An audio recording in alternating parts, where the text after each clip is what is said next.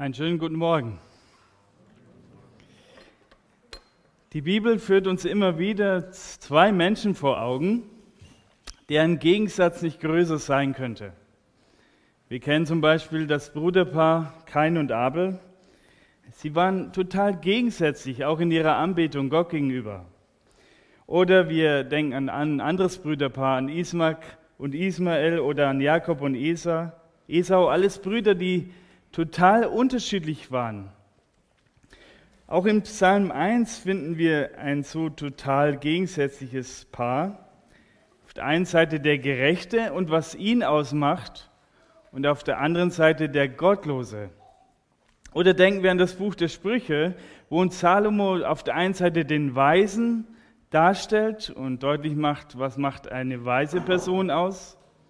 Und auf der anderen Seite ist da der Tor, der äh, in seinem Leben ganz anders ist.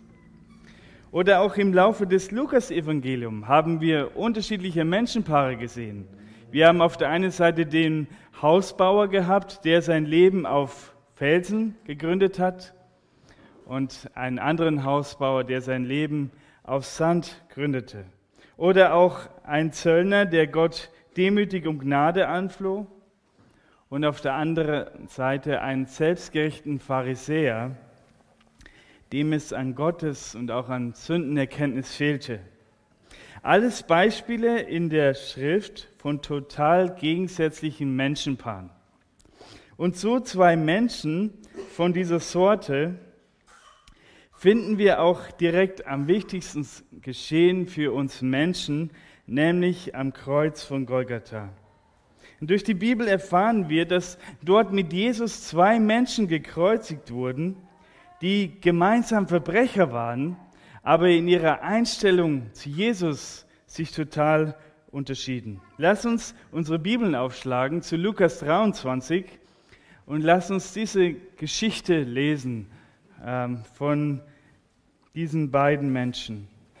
Lukas Kapitel 23 die Verse 33 bis 43. Lukas Kapitel 23, die Verse 33 bis 43.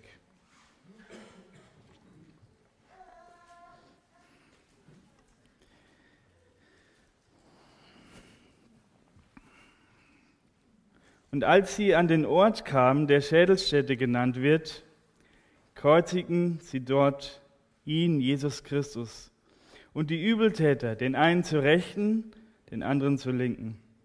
Jesus aber sprach, Vater, vergib ihnen, denn sie wissen nicht, was sie tun. Sie aber verteilten seine Kleider und warfen das Los darüber. Und das Volk stand und sah zu, und es höhnte aber auch die Obersten und sagten, andere hat er gerettet, er rettet sich selbst, wenn dieser der Christus Gottes ist, der Auserwählte. Aber auch die Soldaten verspotteten ihn, indem sie hinzutraten, ihm Essig brachten und sagten, wenn du der König der Juden bist, so rette dich selbst. Es war aber auch eine Aufschrift über ihn in griechischen, lateinischen und hebräischen Buchstaben, dies ist der König der Juden. Einer der gehängten Übeltäter aber lästerte ihn, bist du nicht der Christus? Rette dich selbst und uns.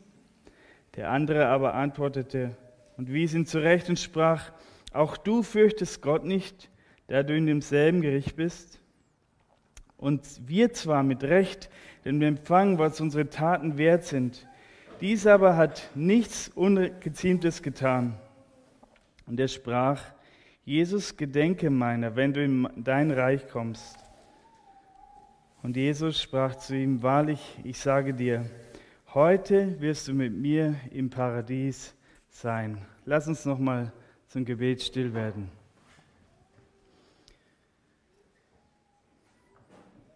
Unser Jesus Christus, wir sehen diesen schrecklichen Ort, den Ort Golgatha, wo du dort hängst, mitten unter Verbrechern, mitten unter Menschen, die dich ablehnten.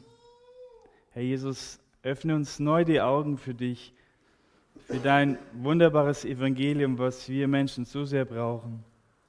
Nicht nur alle, die nicht an dich glauben, sondern auch wir Christen brauchen das Evangelium täglich und müssen uns es predigen jeden Tag, damit wir anders sein können als diese Welt. Danke für dein Wort. Führ und leite uns in deine Wahrheit, denn dein Wort ist die Wahrheit. Amen.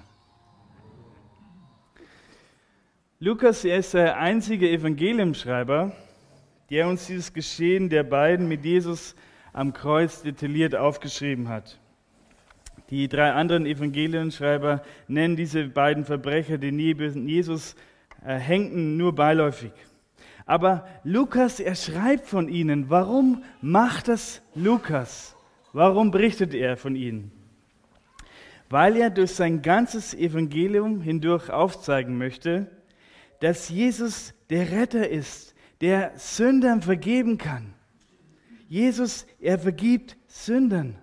Und wie ermutigend ist das auch für uns heute? Jesus, er vergibt Sündern.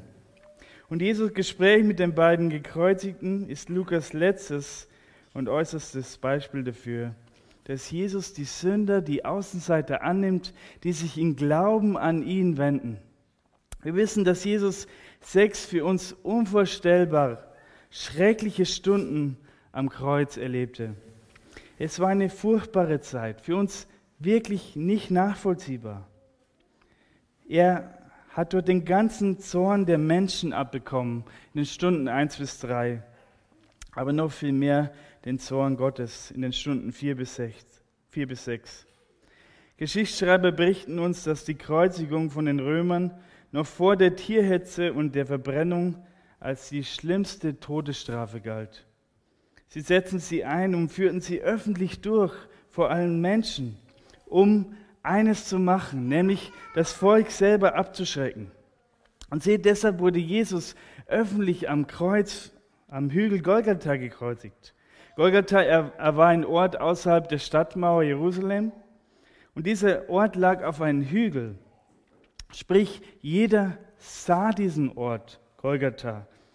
Und er befand sich auch an einem der wichtigsten Zufahrtswege zu einem der Stadttore nach Jerusalem vergleichbar hier mit der Einfahrtsstraße nach Hünfeld, da kommt irgendwann jeder mal vorbei an diesen Ort.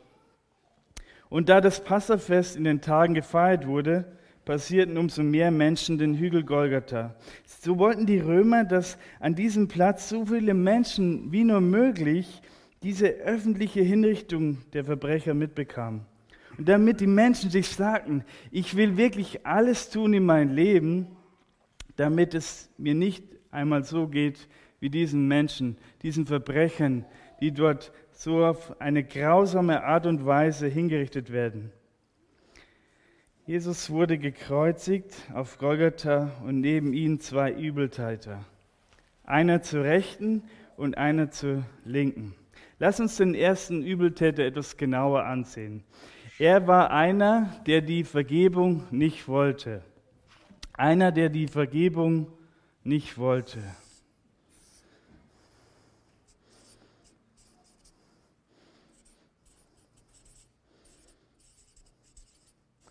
Einer, der die Vergebung nicht wollte.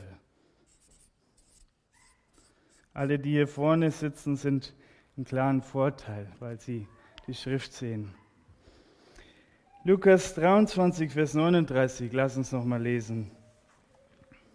Einer der gehängten Übeltäter aber lästerte ihn, bist du nicht der Christus? Rette dich selbst und uns. Es wird nicht viel berichtet von diesen beiden Verbrechern, die links und rechts neben Jesus gekreuzigt wurden. Auch Gott hatte es verordnet, dass diese beiden Menschen an diesem Tag neben Jesus am Kreuz hängen sollten. Schon Jesaja 53, Vers 12 wird angekündigt, dass Jesus unter die Gesetzlosen gerechnet werden sollte.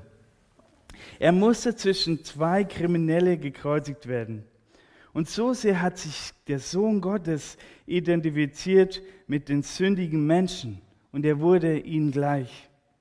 Gott wollte damit die Tiefe der Schande zeigen, in die sein Sohn hinabzusteigen bereit war. Der Gerechte war umgeben von lauter ungerechten Menschen. Bei seiner Geburt, wir erinnern uns bald zu Weihnachten, war Jesus umgeben von lauter Tieren im Stall. Aber hier war er umgeben von Verbrechern. Viel wissen wir nicht, wer diese beiden waren.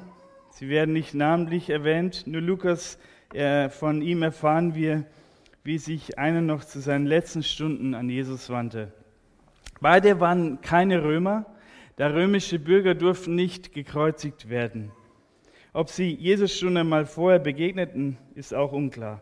Aber Parallelstellen wie Matthäus 27, 44 und Markus 15, 32 berichten uns, dass die beiden Verbrecher zuerst zusammen mit der Volksmenge Jesus verspotteten. Beide, sie lehnten ihn zuerst ab. Aber wir werden gleich noch sehen, wie es bei dem einen zu einer Änderung kam.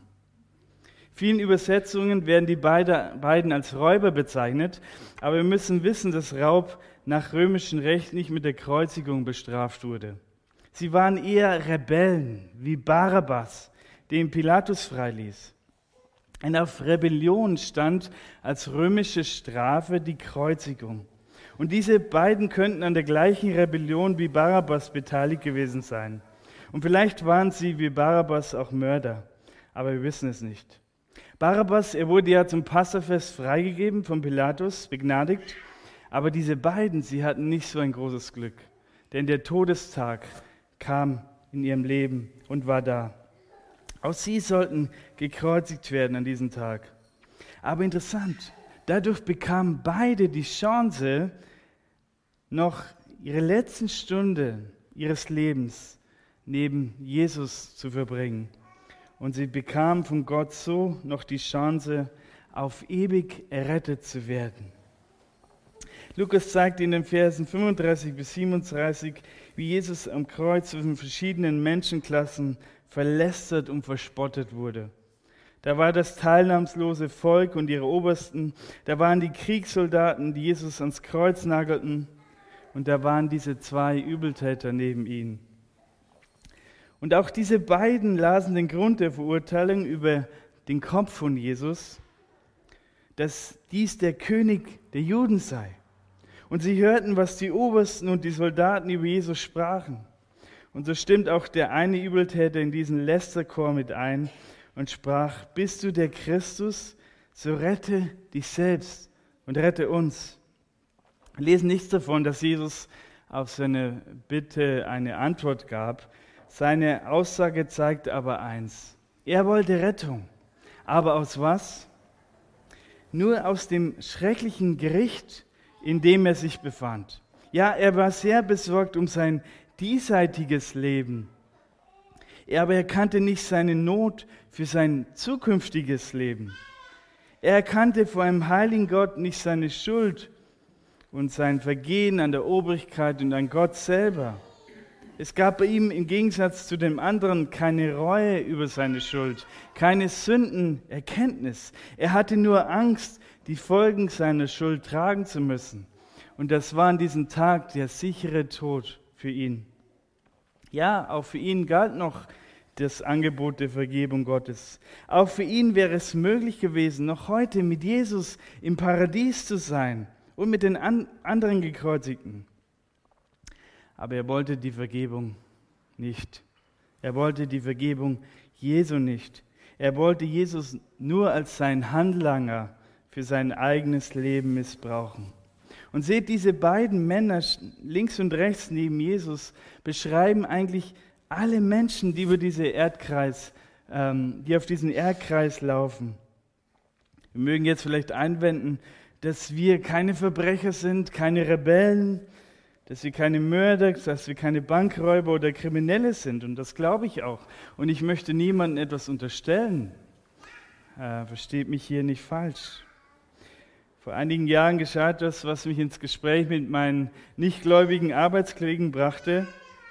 An diesem Tag berichteten nämlich die Radionachrichten über den Asylanten Hussein K., der Oktober 2016 in Freiburg ein Mädchen vergewaltigt und in einen Fluss warf, sodass sie ertrank. Das Urteil lautete lebenslängliche Gefängnisstrafe. Es war die Höchststrafe für diesen Angeklagten. Interessant war nur, als die Anklage im, und das Urteil im Gerichtssaal verlesen wurde, dass einige Menschen sofort mit Applaus reagierten. Es wurde sofort unterbunden, denn das ist in deutschen Gerichten nicht zulässig zu applaudieren. Aber wir hörten das im Radio. Und mein Arbeitskollege sagte darauf, das geschieht ihm recht so. Lebenslange Strafe, lebenslange Haft. Und er äußerte noch andere Maßnahmen, wie man diese Menschen bestrafen müsste.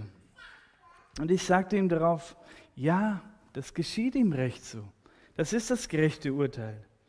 Aber ich sagte auch, denkst du bitte dran, dass du auch einmal vor einem Gericht stehst, vor deinem Schöpfer, vor deinem Richter? Und der wird nicht nur deine Taten, sondern der wird auch über jeden deiner Gedanken urteilen. Und er kennt sogar jeden deiner Gedanken. Wir sind schnell dabei, über andere zu urteilen, über uns sie zu überheben und auch zu applaudieren, wenn sie die gerechte Strafe bekommen. Und wir sagen dann, ja, die haben das verdient, aber wir sind nicht so schlimm. Und auch Christen, uns Christen fällt es oft schwer, unsere eigene Schuld zu sehen. Aber wir vergessen dabei, dass wir alle Menschen vor Gott verantwortlich sind und er eines Tages unser Leben in sein Licht stellen wird. Und wer kann an diesem Tag des Gerichts sagen, ich habe keine Schuld, ich bin rein in jeder Sache? Ja, wir mögen wohl in der Augen der Menschen gerecht sein, und niemand würde es erlauben, uns mit diesen Verbrechern am Kreuz zu vergleichen. Aber was ist, wenn Gott seinen Maßstab an unser Leben legt? Jesus sagt sogar, wenn in unseren Herzen schon auf jemanden wütend oder zornig sind, was ganz alltäglich, ganz schnell passiert, dann ist es schon so wie Mord. Und wenn es dann wirklich zur Tat kommt, wenn wir wirklich jemand, ein Mensch, einen anderen tötet, dann ist es nur die Folge von einem menschlichen Herzen, was in dem Herzen schon Mord begangen hat. Und Gott erkennt unsere Herzen. Und vielleicht haben wir nicht so ein Problem mit Zorn, aber wenn wir uns im Licht Gottes stellen, müssen wir alle zugeben, dass wir Gott wenigstens um eines beraubt haben. Und das ist seine Ehre. Stellen wir uns vor, wir wären von einem Frankfurter Unternehmen beauftragt, die Interessen der Firma in Hümfeld zu vertreten. Monat für Monat vergeht und wir erhalten diese Zeit immer unser Gehalt. Tatsache ist aber, dass wir überhaupt nichts für die Firma geleistet haben in diesen Monaten, wo wir Gehalt empfangen haben, sondern wir haben die Zeit noch für eine andere Firma gearbeitet. Ich frage euch, wäre das nicht Diebstahl? Wären wir da nicht kriminell und deshalb schuldig? Ja, wir wären es. Aber seht, das ist die exakte Beschreibung für uns Menschen. Gott ergab jedem von uns das Leben. Er hat uns gemacht, damit wir zu seiner Ehre leben, zu seiner Verherrlichung. Das ist die Bestimmung eines jeden Menschen, für seine Ehre zu leben. Und dass wir heute an diesem Tag leben dürfen, bewirkt seine lebensspende allgemeine Gnade, ob wir das anerkennen oder nicht.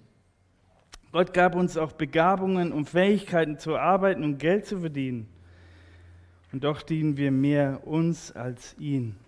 Anstatt Gott zu verherrlichen und ihn über alles zu lieben mit unserem Leben, mit unserer ganzen Kraft, mit all unserem Vermögen, was wir haben, spielt Gott in unserem Leben oft keine oder nur wenig Rolle. Wir denken gar nicht mal an Gott. Und so leben wir ganz natürlich für uns selbst. Und ein jeder sieht auf seinen Weg und dient von Natur aus, ohne zu wissen, einen anderen, nämlich dem Reich Satans. Und seht, wenn wir aufhören, uns mit anderen zu vergleichen und anfangen, uns aus dem Licht Gottes her zu sehen, dann werden wir erkennen, dass wir nicht besser sind als diese beiden Verbrecher, die Jesus, die neben Jesus da am Kreuz hängen. Dann hören wir auf, uns über sie zu überheben. Die Bibel sagt ganz klar, dass jeder Mensch schuldig vor dem Heiligen Gott ist. Und deshalb sind wir alle schuldig, die gerechte Strafe von Gott zu bekommen. Aber das Schöne ist, und was wir sehen werden, Jesus kam auf diese Welt, um Sünder zu vergeben. Sünder, die ihre Selbstgerechtigkeit aufgeben und die mit ihrer Schuld zu Jesus kommen, wie wir gleich sehen werden. Aber dieser eine Verbrecher, der lästerte Jesus. Er versäumt es in seinen letzten Stunden, sich selber im Licht Gottes zu sehen. Er hatte den gerechten Christus vor Augen, aber das hatte keine Auswirkung auf seinen Zustand. Ja, er wollte Rettung und dass Jesus ihn rettet, aber nur aus dem menschlichen Gericht, unter dem er stand. Er hoffte sich, dass im Angesicht des Todes sein Leben irgendwie doch weitergehen kann. Aber er wollte keine Rettung aus seiner ewigen Verlorenheit. Er war einer, der die Vergebung nicht wollte. Kommen wir zu dem anderen Verbrecher, der neben Jesus sang. Er war der, der Gegensatz zu dem anderen. Er war einer, der die Vergebung suchte. Einer, der die Vergebung suchte.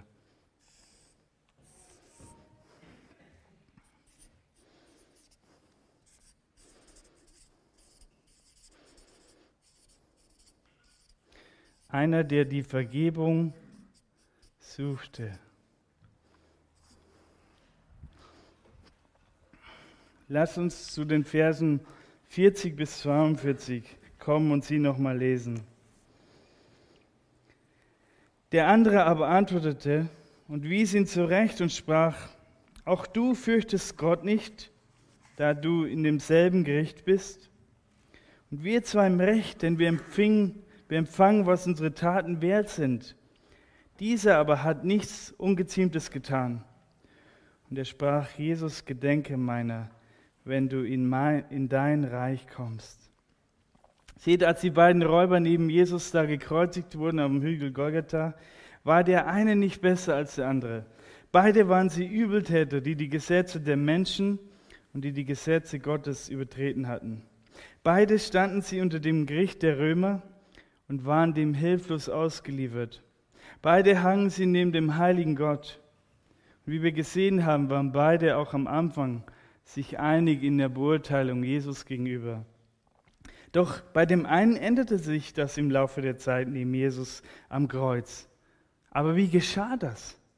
Seht, er sagt selber zu den anderen Verbrechern, Vers 41, wir sind gerechterweise in diesem Gericht. Aber Jesus, er hat nichts Ungerechtes getan. Wie kam er darauf, obwohl Jesus wahrscheinlich hier zum ersten Mal begegnet ist? Und er kannte ihn wohl gar nicht. Von Geschichtsschreibern wissen wir, wie sich normalen Menschen verhielten, die von den Römern gekreuzigt wurden. Wie? Sie schlugen vor allem mit ihren Worten nur um sich. Ihre Hände und Füße waren ja gebunden, da konnten sie nicht mehr schlagen. Deshalb schlugen sie mit ihren Worten um sich. Schreckliche Worte, Worte des Fluches, gerichtet an, an jeden, kamen in diesem Moment aus ihrem Mund. Die Soldaten, die sie gekreuzigten, wurden von ihnen bis aufs Übelste beschimpft. Sie drohten ihnen, sie lästerten über sie, sie schütteten ihren Unmut über jeden aus, der ihnen begegnet, begegnet ist in diesem Moment. All das Böse, was in ihrem Herzen war, kam in so einer Situation aus ihrem Mund. Aber wie war die Reaktion Jesu, als er gekreuzigt wurde? Kontrast von Licht und Finsternis, von heilig und unheilig könnte nicht größer sein. Wir lesen in Vers 34 den ersten der sieben Aussprüche, die Jesus am Kreuz sagte. Und das beschämt uns alle hier in diesem Raum. Er betete und sagte, Vater, vergib ihnen, denn sie wissen nicht, was sie tun. Sie wissen es nicht, was sie tun. Jesus erbetete laut, hörbar um Gnade bei Gott für die Menschen, die ihn ans Kreuz schlugen. Stellt euch das vor. Wenn Menschen dich so behandeln, so demütigen, so ungerecht sind zu dir, und dann betet Jesus, Vater, vergib diesen Menschen. Wer kann das? Und Jesus, er versündigte sich nicht in dieser Situation das Böse, was ihm angetan wurde, all die Ungerechtigkeit überwand ihn nicht, sodass wie alle anderen er mit Bösen reagiert hätte. Nein, im Gegenteil, er suchte noch das Beste für die Menschen. Er vergab ihnen und wollte, dass Gott ihn auch vergibt. Und in Jesaja 53 lesen wir von dem Lamm Gottes, das sich so verhalten wird am Kreuz von Golgatha das bereitwillig sich unter den Willen Gottes beugte und diesen Weg ans Kreuz ging, zum Heil für uns Menschen. Und seht, das alles bekamen die Übeltäter und alle anderen mit. Die beiden waren nur drei Stunden mit Jesus am Kreuz. Und diese drei Stunden reichten aus, damit der eine erkannte, dieser hängt völlig ohne Schuld, hängt er hier am Kreuz von Golgatha. Und auch der römische Hauptmann später, der nachdem Jesus gestorben war, bekannte in Vers 47 in Lukas 23, dieser Mensch, er war völlig gerecht. Und im Lichte der Heiligkeit, Jesus sah der eine Verbrecher, wir sind hier völlig schuldig und empfangen nur das, was unsere Taten wert sind. Aber dieser Jesus, er ist völlig unschuldig hier. Und so wusste er, auch er benötigte die Vergebung, um die Jesus am Anfang gebetet hat. Und als der eine Verbrecher Jesus verspottete, war es für ihn dran, den Mund zu öffnen, ihn zu tadeln und sich dann in Glauben an Jesus zu wenden. Und wir sehen im Text, wie er im Lichte Jesus fünf Dinge begann zu begreifen. Und diese fünf Dinge sind auch heute noch entscheidend, was man erkennen muss, um ein Glauben gerettet zu werden. Menschen sagen ja oft, ja, ich glaube an Jesus, ich glaube an Gott, aber dann fragst du sie, was glauben sie denn? Dann können sie nicht sagen. Aber wir sehen hier bei diesem Schächer, was muss man glauben, um errettet zu werden? Das erste ist, er kannte, wie gesagt, die Gerechtigkeit seiner eigenen Strafe. Er sah sich selber als Sünder, der in erster Linie gegen Gott und Menschen sich versündigt hat. Und das ist ein ganz großes Problem bei uns Menschen, sich selber als schuldig zu sehen. Aber im Lichte Jesus sah er das so deutlich. Er ist schuldig. Er empfängt nur das, was er verdient hat. Da war kein Rechtfertigen mehr. Er sah das ein. Aber er sah zweitens auch den sündlosen Charakter Jesu. Er sagte, dieser hat nichts Unrechtes getan. Jesus war der vollkommene, der sündlose Mensch, der niemals sündigte. Und er sah weiter, dass Jesus der Herr ist, der Christus, der König, der sogar ein Reich besaß. Wir glauben viertens an einen lebendigen Christus jenseits des Todes. Jesus, er wird weiterleben, glaubte er, und er glaubte zuletzt an ein Reich jenseits des Kreuzes mit Jesus als den kommenden König. Und seht, diese fünf Erkenntnisse brachten ihn dazu, im Glauben sich an Jesus zu wenden. Und Gott erließ in diesem Menschen in seinen letzten Lebensstunden den Glauben an Christus entstehen. Und bedenkt, dieser Mensch, er glaubte zu einem Zeitpunkt an Jesus, als dieser selber scheinbar vollkommen hilflos war. Vorher konnte Jesus tatsächlich Menschen in verschiedenen Situationen helfen. Aber jetzt waren ja selber seine Hände, seine Füße ans Kreuz genagelt. Er war völlig entmachtet, jemanden zu retten. Und wenn man Rettung braucht, dann wendet man sich normalerweise an jemanden, der nicht in derselben unglücklichen Lage ist, wie man selber ist.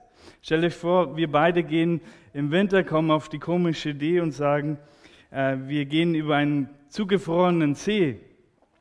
Und was passiert? Wir beide brechen ein und wir fallen ins kühle Wasser. Und so sind wir in einer ausweglosen, in einer lebensgefährlichen Situation. Und du würdest dich wahrscheinlich nicht an mich wenden und sagen, hilf mir, hilf mir raus. Denn ich bin ja selber in dieser lebensbedrohlichen Lage wie du. Nein, wir beide werden um Hilfe schreien, dass Menschen am Ufer irgendwie Hilfe holen, dass wir beide gerettet werden.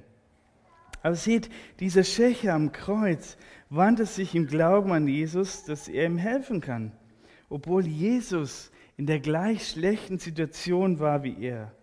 Seht den Kontrast zu allen anderen. Die Obersten der Juden wollten ein Zeichen, dass Jesus vom Kreuz steigt und dass er zeigt, dass er der verheißene Messias ist. Und dann würden sie glauben. Aber Jesus sagte ihnen schon zuvor, er wird ihnen nur noch ein Zeichen geben. Und das ist seine Auferstehung. Auch die Kriegsknechte wollten das Zeichen, dass Jesus sich selber rettet. Und so auch der eine Übeltäter. Er wollte, dass Jesus vom Kreuz runtersteigt, sich selber rettet und dann auch ihn retten kann. Aber dieser Schächer am Kreuz glaubte Jesus, ohne ein Wunder von ihm zu verlangen. Er glaubte, ehe die Finsternis das Land bedeckte. Er glaubte, ehe sich ein Erdbeben ereignete und ehe der Vorhang im Tempel zerriss. Er glaubte ohne den Beweis der Auferstehung. Er glaubte ohne zu sehen, wie Jesus über Wasser ging und noch andere gewaltige Wunder tat. Vor Atemnot mit jedem Wort kämpfend, wandte sich um Glauben an Jesus und sagte, Herr, gedenke an mich, wenn du in dein Reich kommst. Das zeigt, dass er anerkannte, dass die Gnade Gottes in Christus Jesus seine einzige Hoffnung war und dass Jesus in der Macht stand, ihm diese Gnade zu erweisen. Die Reaktion Jesu übersteigt alle Erwartungen des reumütigen Verbrechers. Vers 43 sagt Jesus zu ihm und er sprach zu ihm, Wahrlich, ich sage dir, heute wirst du mit mir im Paradies sein. Dieser Verbrecher war verloren. Er war dem Gericht der Menschen zum Tod ausgeliefert. Und nicht nur das, auf ihn wartete das ewige Gericht Gottes nach seinem Tod. Und das aufgrund seiner hohen Schuld, die er bis zu dem Zeitpunkt hatte. Aber in seinen letzten Lebensstunden empfing er Vergebung, weil er sich in Glauben an Jesus wandte. Spurgeon, er schrieb, dieser Mann war der letzte Begleiter des Herrn auf der Erde und auch sein erster Begleiter an den Toren des Paradieses. Seht, am Morgen dieses Tages wurde er gerechterweise ans Kreuz geschlagen. Später aber am Abend wurde er ebenso gerechterweise im Paradies von Jesus willkommen geheißen. Aber wie ist so etwas möglich? dass so ein schlimmer Verbrecher von Vergebung erfahren kann. So etwas Ähnliches ereignete sich mal in den 90er Jahren äh, in einem Bundesstaat in Amerika, wo die Todesstrafe heute noch äh, Folgen von verschiedenen Verbrechen sein kann. Nämlich ein Mann namens Wesley Allen Dodd. Er ermordete, er ermordete drei Jungen und er wurde folgedessen zum Tode verurteilt. Es war der 4. Januar 1993, kurz vor nach Mitternacht, wo seine Hinrichtung stattfinden sollte. Das Spektakel wurde sogar im Fernsehen übertragen in Amerika. Und Reporter aus dem ganzen Land versammelten sich vor diesem Gefängnis. Und zwölf Medienvertreter wurden Augenzeuge der Hinrichtung von dort. 30 Minuten nachdem er gestorben war, traten diese Medienvertreter an die Öffentlichkeit und berichteten von dem, was sie miterlebt hatten. Einer von ihnen verlas dort das letzte Wort. Er sagte, ich war der Ansicht, für mich gäbe es keine Hoffnung und keinen Frieden. Doch ich hatte Unrecht, denn ich habe Hoffnung und Frieden in dem Herrn Jesus Christus gefunden. Hoffnung und Frieden in den Herrn Jesus Christus gefunden. Dies hatte einen nach und ein Raun in der Zuschauergalerie zur Folge. Die Verärgerung der Menschen war so offenkundig. Wie konnte jemand, der so schreckliche Dinge getan hat, der drei Kinder ermordete, wie konnte es wagen zu behaupten, er habe Hoffnung und Frieden in Jesus gefunden? Dachte denn wirklich, dass Gott ihn Einlass in den Himmel gewähren würde, nach all dem, was er getan hatte. Manche sagten sogar, dort, er soll in die Hölle fahren. Dieser Kindermörder, so leicht wird er nicht davonkommen. Der Gedanke, dass Gott Gnade diesen Menschen erweisen konnte, war für viele zutiefst anstößig. Vielleicht ist es auch für dich ein Anstöß. Wie kann so jemand so etwas behaupten? Aber wer macht es möglich, dass der Kindermörder dort und der Schächer am Kreuz in seinen letzten Stunden Vergebung empfing. Es wurde möglich, weil der Mann in der Mitte der Kreuze einer war, der die Vergebung brachte. Einer war, der die Vergebung brachte.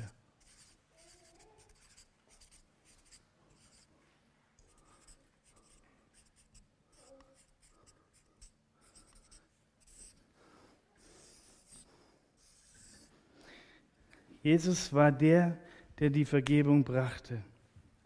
Wir haben gesehen, dass Jesus in den ersten drei Stunden am Kreuz den Zorn der Menschen abbekam. Aber das Schlimmste folgt in den nächsten drei Stunden. In diese sehen wir, wie Jesus den ganzen Zorn Gottes für die Sünde aller Menschen abbekommt. Und Jesus trug hier diesen Stunden den Zorn Gottes. Deshalb wurde zum ersten Mal in seinem Leben getrennt vor seinem Vater, sodass er an, einer anderen Stelle rief, mein Gott, mein Gott, warum hast du mich verlassen? Seht, Gott ist gerecht und weil er das ist, kann er Sünde einfach nicht unter den Teppich kehren. Jede Sünde des Menschen ist ein direkter Angriff auf das Wesen Gottes. Und so bewirkt die Sünde der Menschen seinen heiligen Zorn. Und weil jeder Mensch als Sünde geboren wird, steht jeder Mensch von Natur aus unter den Zorn und dem gerechten Gericht Gottes. Und auch diese beiden Verbrecher standen unter dem gerechten Zorn Gottes. In Römer Kapitel 1 schreibt Paulus uns ein Vers, wenn ihr wollt, könnt ihr das mit aufschlagen. Römer 1, Vers 18. Paulus erklärt ja in einzigartiger Weise das Evangelium im Römerbrief und es ist interessant, womit er anfängt. Römer 1, Vers 18.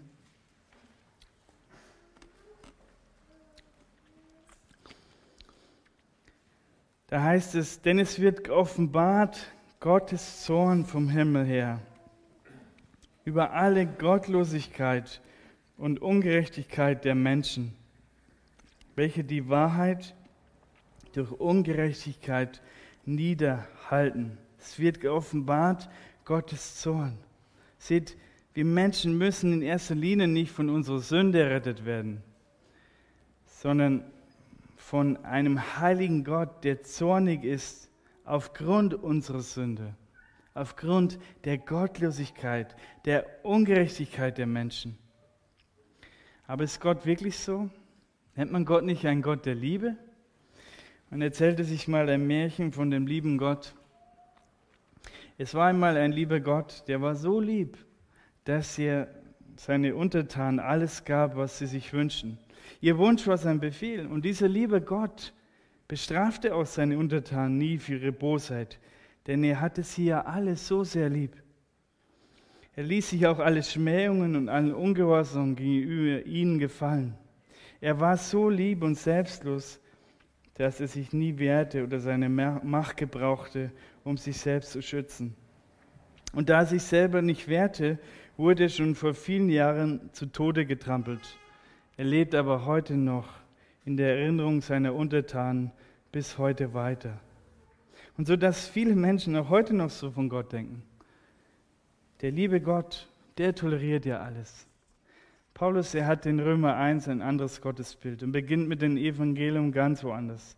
Er wusste, Gott ist zornig auf alles, was auf dieser Erde, diese Ungerechtigkeit, diese Gottlosigkeiten, die hier passieren. Er ist zornig darüber. Er hat einen heiligen Zorn darüber. Auf diese Beleidigungen Gottes Seiten des Menschen. Auf jede Ablehnung seiner Autorität.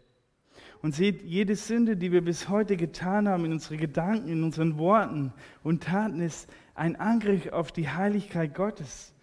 Und am Kreuz sehen wir, wie ernst Gott Sünde nimmt und mit welchem Zorn er sogar bereit ist, seinen Sohn zu bestrafen. Und Jesus, er musste so schrecklich leiden. Er erlebte die Trennung zu seinem Vater, weil er den Zorn Gottes wegen unserer Schuld auf sich nahm. Jesus, er trug den Zorn Gottes stellvertretend für uns Menschen, obwohl er dasselbe ja nicht verdiente. Und so dass alle, die wie der Schächer am Kreuz sich an Jesus im Glauben wenden, frei von den Zorn Gottes werden können. Jesus zahlte am Kreuz die ganze Schuld für jeden Menschen.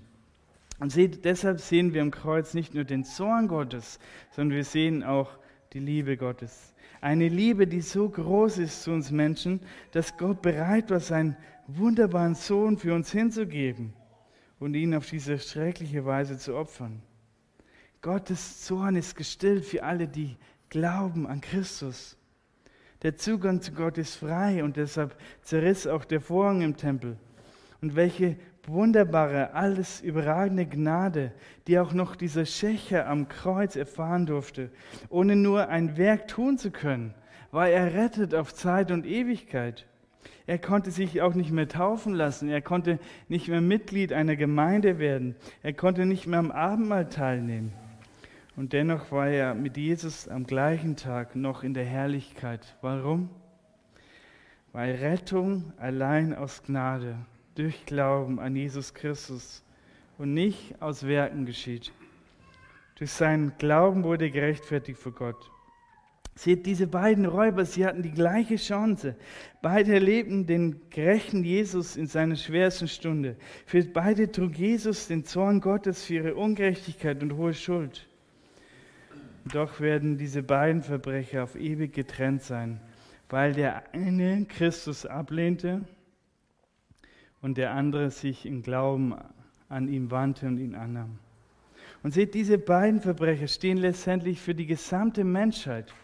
Auf der einen Seite stehen die, die Christus an, ihn, an ihren Erlöser glauben und von denen viele auch hier sind. Und auf der anderen Seite stehen die, die meinen, Christus nicht zu brauchen und sich entschlossen haben, sich selber zu rechtfertigen. Himmel und Hölle sind keine Orte, die weit weg sind. Sie sind uns nahe. Und alles hängt davon ab, wie wir uns zu diesem Mann in der Mitte stellen, zu Jesus Christus. Jesus, er war der eine, der Vergebung brachte. Und nur durch den Glauben an ihn kann Gott uns vergeben. Und das gilt auch heute noch für jeden Menschen. Auch für die, die vielleicht hier sind, die Christus nicht haben, aber die, die, die zuschauen von zu Hause. Und heute ist der Tag der Gnade, an Christus zu glauben. Und heute ist der Tag, ihn anzunehmen ein Torheit in unseren Herzen sagte, ja, das kann ich noch immer noch machen. Und vielleicht habe ich auch in der letzten Stunde dann noch die Gelegenheit, wie dieser Schächer am Kreuz, wie diese beiden Verbrecher am Kreuz. Oder ob, äh, aber ob wir da noch die Chance bekommen, wie Gott sie diesen beiden schenkte, das ist eine andere Frage. Wir kennen unsere Todesstunde nicht, keiner von uns. Meist kommt der Tod unerwartet. Deshalb wenn wir heute Gottes Stimme hören, dann verstocken wir unsere Herzen nicht, sondern reagieren wir mit Glauben an den Mann in der Mitte, der die Schuld für jeden Menschen getragen hat. Die Vergebung Gottes gilt auch dir, aber das geht nur darüber, dass du wie dieser Schächer am Kreuz anerkennst, dass du schuldig bist und deshalb unter dem gerechten Gericht Gottes stehst. Und wie der Schächer, dessen Hände und Füße angenagelt waren, kannst du auch überhaupt nichts dazu tun, äh, um Vergebung deiner Schuld zu empfangen. Und du musst anerkennen, dass Jesus der Gerechte ist, der sündlose Mensch, aber nicht nur vollkommener Mensch, sondern auch wahrer Gott und Herr, der das einzige Opfer für deine Schuld sein konnte. Und er muss glauben, dass Jesus für dich den Zorn Gottes getragen hat am Kreuz und dass er auferstanden ist und eines Tages als König und Herr wiederkommen wird. Diese fünf Punkte begriff der Schächer in seiner letzten Lebensstunde. Und er glaubte, sodass er errettet wurde. An diesem Tag war er mit Jesus im Paradies. Gott bietet in seiner Gnade die Vergebung für jeden Menschen an. Und durch das Kreuz, durch den Mann am Kreuz, können wir Vergebung empfangen. Nur wir müssen diese Vergebung ergreifen, wie dieser Verbrecher es tat. Und dann können wir auch lernen, diese Vergebung weiterzugeben. Und jeder Mensch ist gefordert. Jeder Mensch hat Menschen, die an ihm schuldig werden. Und wir können lernen, durch das, was Jesus für uns getan hat, auch dann andere Menschen zu vergeben. So wie Jesus das getan hat für uns Menschen. William Bush erzählte einmal eine seltsame Geschichte die sich irgendwo in wilden Kurdistan ereignet haben soll. Dort herrschte ja noch immer die schreckliche Sitte der Blutrache. Und es geschah einmal, dass ein Mann einen anderen im Streit erschlug. Und sofort machte sich der Mörder den Staub, aus dem Staub in die Flucht in die einsamen Berge. Dann würde ja der Sohn des Erschlagen, denn der Sohn des Erschlagenen würde ja hinter ihm her sein. Und er würde nicht ewig ruhen, bis er diesen Menschen, der seinen Vater erschlagen hat, ergriffen hat und ihn selber erschlagen könnte. Und so war es auch. Wochen und Monate hindurch hetzte der Rächer hinter dem Mörder her. Der Mörder hatte keine ruhige Sekunde und der Verfolger ließ nicht von ihm ab. Immer neue Anzeichen verrieten dem Gejagten, dass die Räche hinter ihm her war. Einmal war der Mörder im Schatten eines Baumes erschöpft eingeschlafen. Da erwachte er in einen ungeheuren Schrecken. Eine Hand hatte sich auf seine Schulter gelegt. Er schlug die Augen auf und sah das Gesicht seines Verfolgers. Der fragte ihn streng, bist du der Mörder meines Vaters? Er sagte sich, warum soll ich weiter fliehen? Ich kann nicht mehr. So will ich es gestehen. Ja, ich habe die Schuld auf mich geladen und deinen Vater erschlagen. Nun töte auch mich, denn ich bin des Todes schuldig. Da ging ein, ein eigenartiger Glanz über das Gesicht des Verfolgers und sagte, höre, ich bin ein Christ. Ich weiß um die Herrlichkeit der Vergebung. Und im Laufe dieser langen Woche, laufe diese langen Wochen hinter dir her, um dir zu sagen, ich habe dir vergeben. Ich versuchte immer, dich zu finden, weil ich dir sagen will, komm nach Hause, lebe im Frieden mit mir. Ich habe dir vergeben, was du angetan hast an meine Familie. Es schlug der Schuldige die Hände vors Gesicht und weinte. Wie viel hätte ich mir spart, wenn ich sofort zu dir gekommen wäre und meine Schuld bekannt hätte? Ich meinte, du seist hinter mir her, um mich zu vernichten. Und nun liefst du mir nach, um mir zu vergeben. Wie sinnlos war doch meine Flucht gewesen. Und seht, das Leben eines modernen Menschen ist auch so eine sinnlose Flucht geworden, dass er schon gar nicht mehr weiß, von wem er eigentlich flieht. Aber fliehen muss er. Jeder Mensch muss fliehen, denn Gott, er lässt nicht ab. Gott ist hinter uns her und er kriegt einen jeden von uns. Die Gräber bezeugen das auf den Friedhöfen. Und es ist schlimm, wenn er uns erst am jüngsten Tag hat. Dann hat er uns nichts mehr zu sagen. Dann redet nur noch unsere Schuld und seine Gerechtigkeit. Aber darum gerade ist er jetzt hinter uns her. Warum fliehen wir eigentlich? Wir können zu Gott kommen auch als Christen, wo wir Schuld auf uns geladen haben. Wir können immer wieder zu Gott kommen, denn er sagt durch den Mund seines Sohnes, ich habe für deine Schuld dort bezahlt, am Kreuz von Golgatha. Du darfst heimkommen an mein Herz.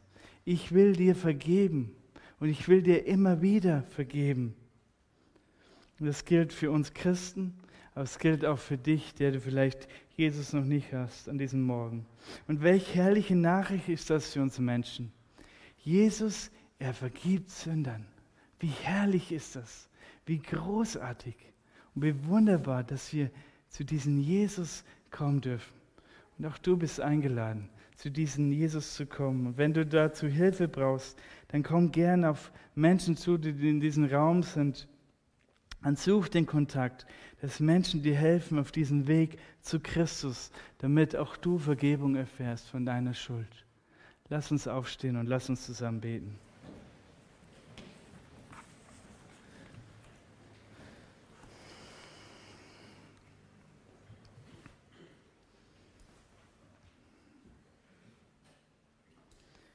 Und Herr Jesus, es ist so groß, was du getan hast für uns Menschen. Der Heilige stirbt für die Unheiligen an einem Kreuz, verlassen vom Menschen, von Gott, um unsere Schuld zu bezahlen. Jesus, es ist so groß, so gewaltig. Und doch nehmen wir es oft als selbstverständlich, was du für uns getan hast. Herr, mach es groß in unsere Herzen, dass es uns motiviert, mit Liebe zu antworten, dir gegenüber. Und hilf allen, die vor diesem Kreuz stehen, dass sie anerkennen, du hast bezahlte Schuld. Herr, wir brauchen sie nur eingestehen, wir brauchen nur uns in Glauben an dich wenden und du schenkst uns Gnade, schenkst uns Vergebung, schenkst uns neues Leben.